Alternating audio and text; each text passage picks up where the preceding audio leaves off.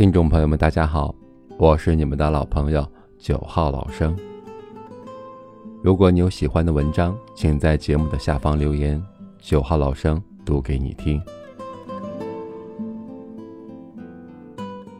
今天跟大家分享的一篇文章叫做《你的脸上写着你的修养》。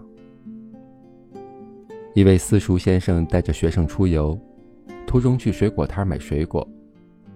可能是老先生挑水果的时间长了，小贩不耐烦地说：“你到底买不买？不要这样挑来挑去的。”老先生笑着答：“要买，要买。”小贩很不客气地质问：“很贵的，你买得起吗？”老先生依旧面带微笑回答说：“买得起，买得起。”买完水果回去的路上，学生不解地问：“为什么小贩如此欺凌，先生都不生气呢？”老先生说：“待人礼貌、和颜悦色是我的水准，无理蛮横是那个小贩的水准，我不能让他的水准降低我的水准。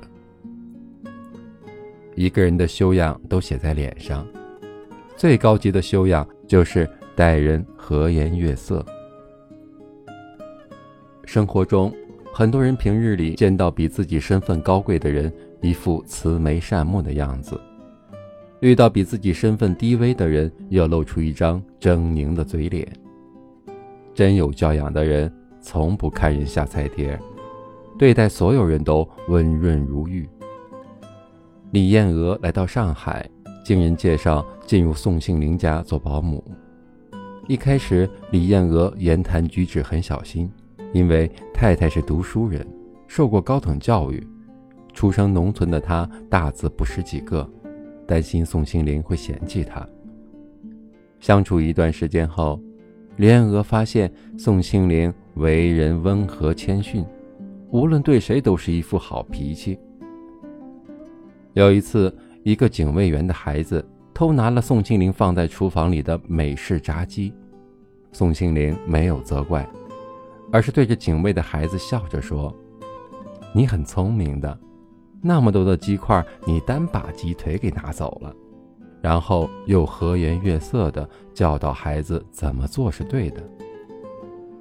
教养和魅力一样，是由内而外散发出来的。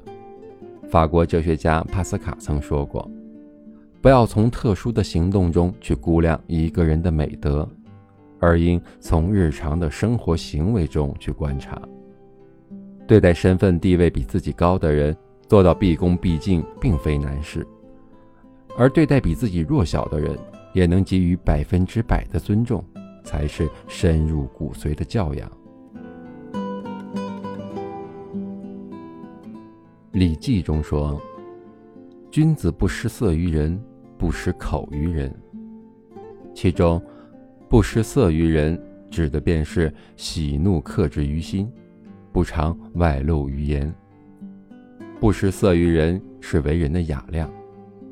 有一次，蔡澜跟人聊天，对方说：“做人其实很简单，只要学会看人脸色就好了。”蔡澜反驳说：“不，做人就是努力别看他人脸色。”做人也没必要给别人脸色看。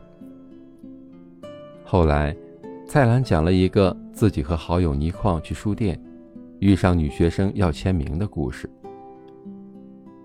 倪匡签过名之后，女学生把本子连翻几页，让倪匡继续签名，一连签了好几个。一旁的蔡澜便问女学生：“是不是帮同学要的签名啊？”女学生不好意思地说：“不是，别的同学有刘德华的签名，我跟他要，他非得让我拿五个倪老师的签名和他换。”蔡澜听后大惊失色，以为倪匡要生气的，没想到倪匡却笑眯眯地说：“不错啊，刘德华的名气比我大多了，五个换一个，你可赚大了啊！来，我再给你多签几个。”你可以再拿去换你喜欢人的签名。随后，倪匡果真一口气又帮女学生签了十几个名字。女学生拿着签名，开心的离开了。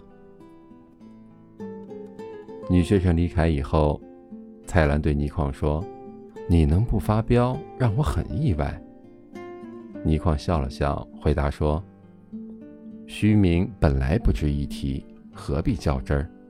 签几个名字，满足别人一个心愿，何乐而不为？”倪匡的一番话让蔡澜深感敬佩，从此便将他视为一生挚友。《礼记》中说：“有和气者必有愉色，有愉色者必有婉容。”世上风景万千，最好看的是笑脸，最难看的莫过于白给人一张臭脸。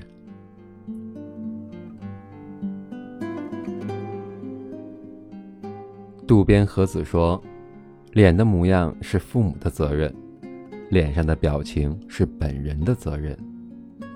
讨厌看人脸色，也请不要轻易的给人脸色。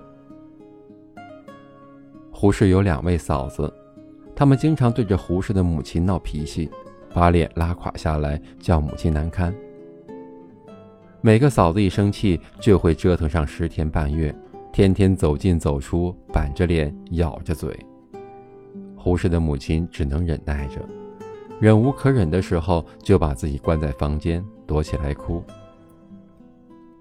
后来，胡适在文章《我的母亲》里写道：“世间最下流的事，莫如把生气的脸摆给旁人看，这比打骂还难受。”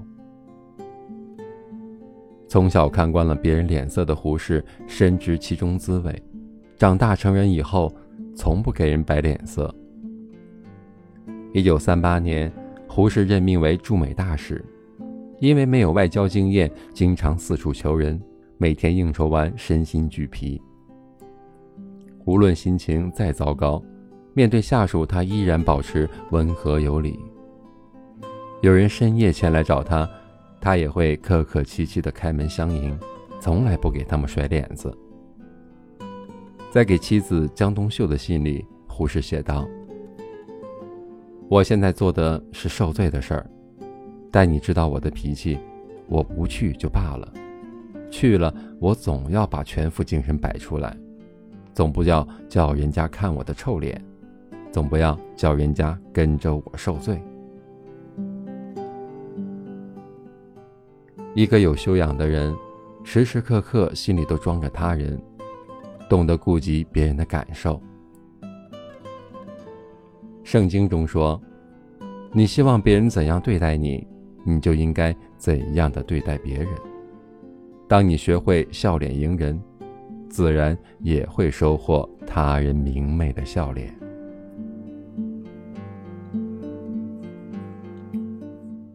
管不住自己脾气的人，很容易被别人的脸色所伤；藏不住自己脸色的人，就容易被别人的脾气砸中。”学会没脾气、不摆臭脸的过程，其实也是长本事的过程。强者大多平静如水，只有弱者才会用脸色去伤人。做生活的强者，别让坏脸色成为自己人生的底色。